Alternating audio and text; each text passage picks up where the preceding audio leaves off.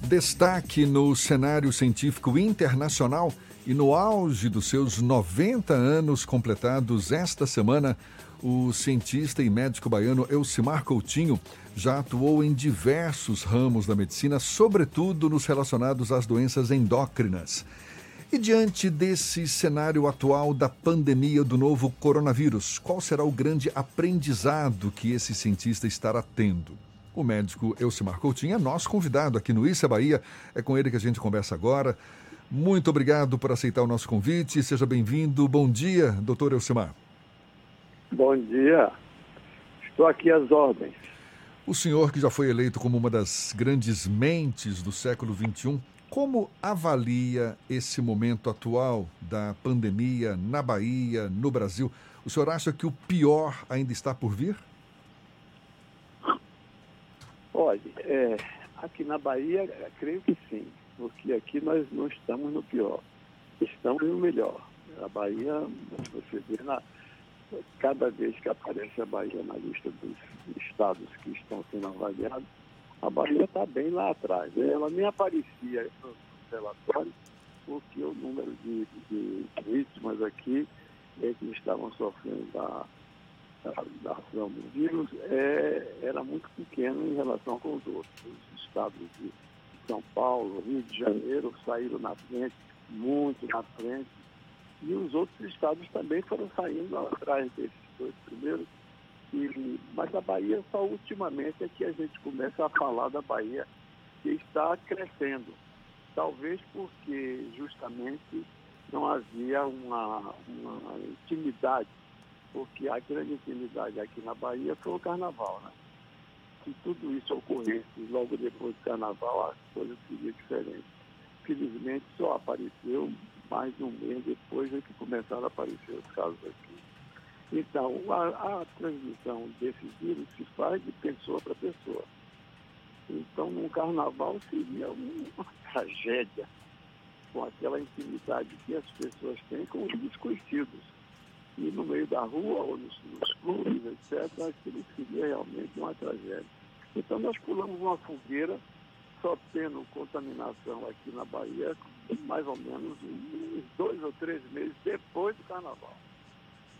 Então, é, a gente está crescendo, né? Agora já está preocupando o governo, porque esse tempo todo que ninguém teve nada, a gente se, se soltou um pouco, né? achando que aqui não chegaria. Mas já está chegando. E, e as, as, as medidas que foram tomadas aqui cedo também foram muito importantes. A, a Bahia acordou cedo para o problema antes de ser uma vítima assim das piores. E, e, vamos ver o que, é que acontece, né? Nós estamos, estamos sendo vítimas da, da, da biologia. Nós estamos, você sabe que nós todos vivemos à custa dos outros, né? As bactérias vivem às custas dos outros. Pois é. Os peixes vivem às custas daquilo que ele come, né? Doutor Elcimar, a gente... Sempre morre pela boca. É, e, e, a gente hoje se vê no meio desse debate sobre como lidar com a pandemia, não é? A gente vê parte dos governadores, de, dos prefeitos também, parte adota medidas de isolamento social horizontal. O governo federal defende isolamento vertical apenas para pessoas do grupo de risco. Qual é a sua opinião a respeito? Eu acho que todo isolamento é válido, mas que se faça isolamento, porque a transmissão só se faz com a suspensão do isolamento. Mas horizontal ou vertical? Horizontal ou vertical? O horizontal e o vertical são comprometidos dependendo das circunstâncias.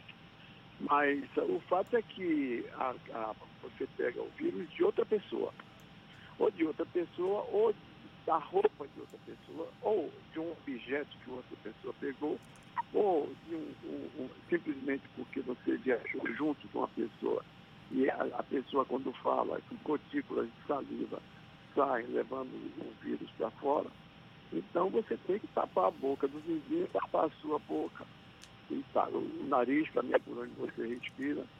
E, e, e, cuidar de suas mãos, porque suas mãos elas vão à boca toda hora. A, a qualquer momento você mete a mão na boca para tirar alguma coisa, um palitozinho que você colocou e tal. E.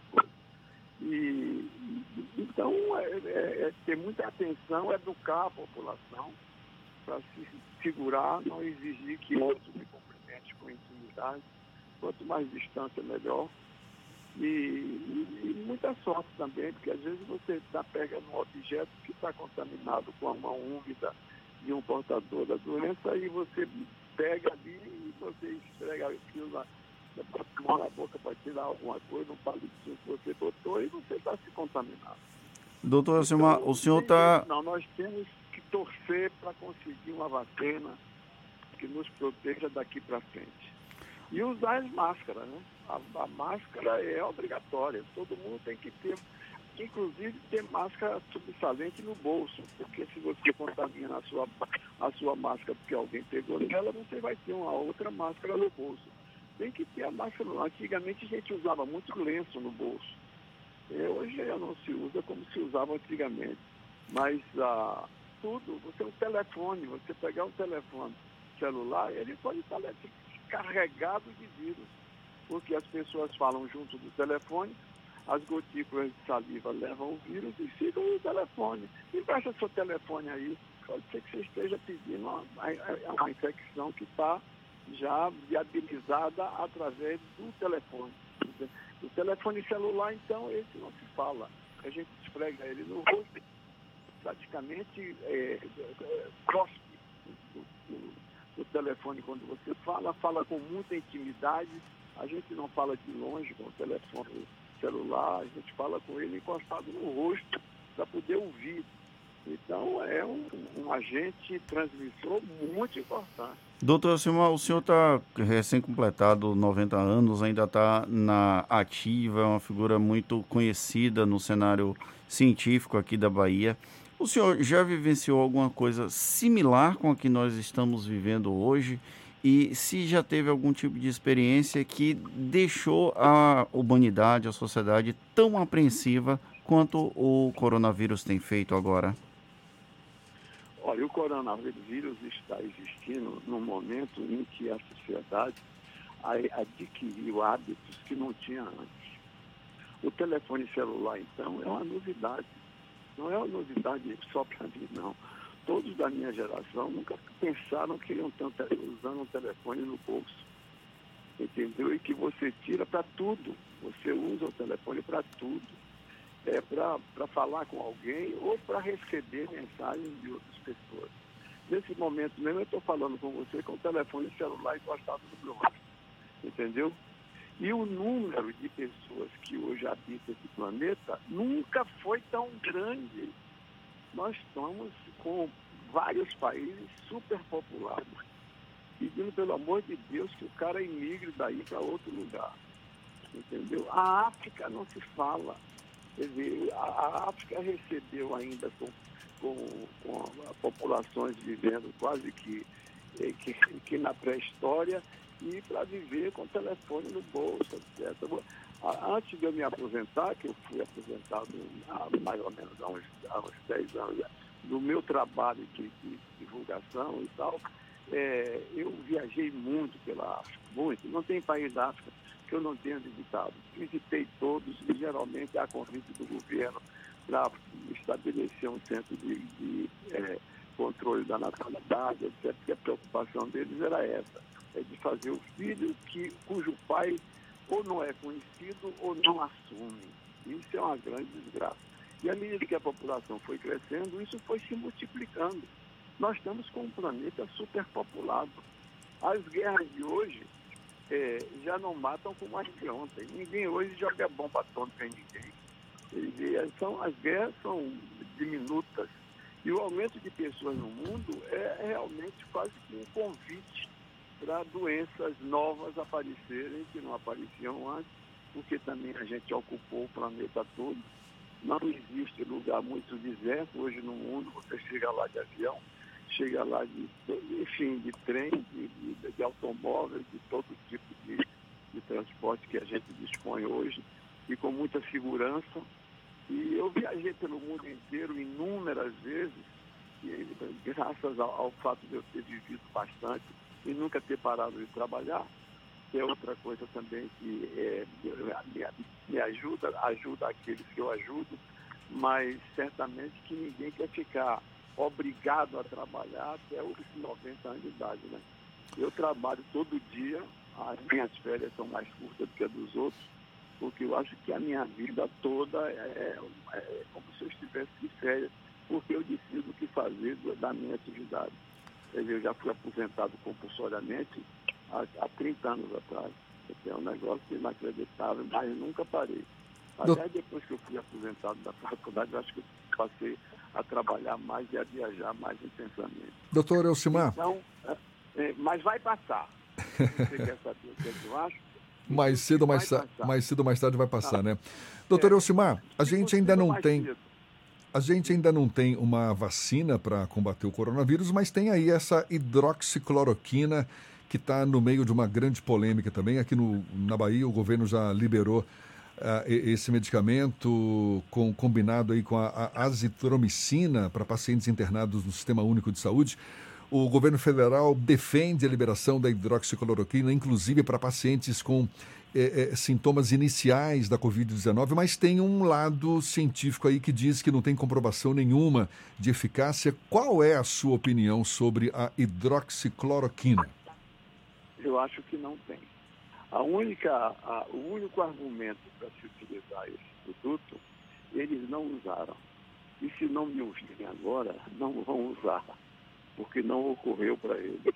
Que a única vantagem de usar um antibiótico poderoso como esse e outros que ainda não foram cogitados é você diminuir a.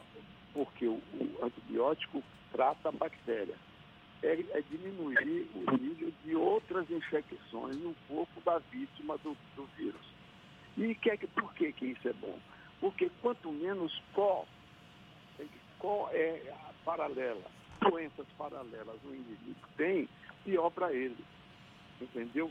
Então, se você tem, a, tem uma infecção na bexiga, por exemplo, e aí você pega o vírus, a, a, a, infecção da bexiga vai se beneficiar do fato de que você já vai para a cama por causa do vírus e aí você já não vai usar a bexiga, etc. Mas se você usar um antibiótico como esse, que é um antibiótico de largo espectro, que diminua aquela infecção da bexiga, você não tem uma co-doença que te ajude a morrer do, do vírus. Então o senhor é a favor da utilização dessa. Não, não, não sou. Não sou a favor da, do uso do vírus da, do antibiótico para todo mundo. Não, não sou. Quando as pessoas têm outras infecções, a, o uso do antibiótico pode ser benéfico. Mas ele pode ser maléfico também. E eu não acho que deva, não. Os meus colegas médicos que são infectologistas, todos foram contra o uso do remédio, entendeu? Na minha inter interpretação, ele pode servir para outras, outras doenças concomitante numa pessoa que tem várias doenças. E por que o senhor acha que tem tanta insistência, então, para a utilização da hidroxicloroquina? Olha, eu tenho essa insistência por causa do nosso presidente. É ele que quer, porque os amigos dele usam lá nos Estados Unidos, então ele quer que use aqui também. Mas também eu não sei de nada não, viu? Eu não sei, não tem nenhuma pesquisa, entendeu, que, é, que justifique a utilização por causa do vírus. Você pode, você me pergunta, eu posso usar, eu estou com infecção aqui no ouvido, eu digo, mal não vai lhe fazer. Você vai gastar dinheiro para usar com um antibiótico que não é tão eficiente assim. Então, faça outro tipo de abordagem e escolha outro antibiótico.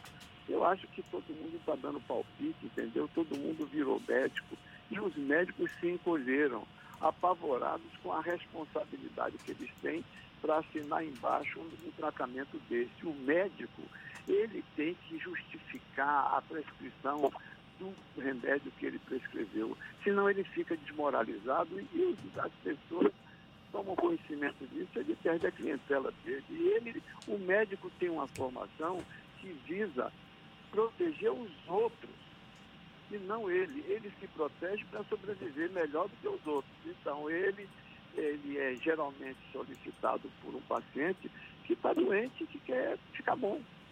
Entendeu? E, e, o nosso presidente da República, infelizmente, ele tem um complexo de autoridade que ele acha que ele é tudo. Ele é engenheiro, ele é médico, ele é farmacêutico, ele é tudo, quem manda é ele, pronto, pronto. E é uma pessoa assim, meio, meio grosseira, eu acho, que não, não se comporta como um presidente. Talvez porque ele apanha tanto né, a, a, a disputa dos concorrentes que ele também fica meio nervoso. Mas é uma pena que o presidente da República, os presidentes da República, tenham uma, a, a capacidade de poder obrigar as pessoas a fazerem o que ele acha que é bom. Doutor Elcimar. Eu acho isso péssimo. Muito obrigado, muito obrigado pela sua participação aqui conosco no Issa Bahia. Muito, muito obrigado pela sua disponibilidade. Boa ah, sorte para o senhor nesse momento difícil que todos nós estamos enfrentando e espero termos é. a oportunidade de conversar novamente pelo futuro. Deixa eu lhe dizer, deixa eu lhe dizer de uma coisinha que eu acho em relação da. A, eu estou isolado aqui em Interlagos e desde o começo da, da, da epidemia e acho que a gente não vai ficar livre dela antes do fim do mês de maio, do mês de junho e talvez até do mês de julho a gente deve se programar para daqui uns dois meses, quando começar a vir um, um declínio importante. Por exemplo, aqui na Bahia, aqui na Bahia estava ótimo, porque era um dos estados que estava menos, sendo menos agredido pelo vírus. Mas agora ele está crescendo. E vai crescer muito até imitar os outros que já chegaram na frente. Então, vamos, vamos torcer para a vacina ficar pronta, porque existem grandes indústrias farmacêuticas que fizeram outras vacinas, que estão colocando tudo que podem para desenvolver uma vacina eficiente para esse vírus. E acho que ele vai chegar, porque nos, nos outros vírus que já nos agrediram, nós já temos vacina. Eu sou vacinado todo ano. Nesses últimos 40 anos eu sou vacinado. Ah, a ciência é que vai resolver o problema, não é a política, não. Isso aqui é o recado final. A política não vai resolver o problema. Quem resolve é a medicina, tá?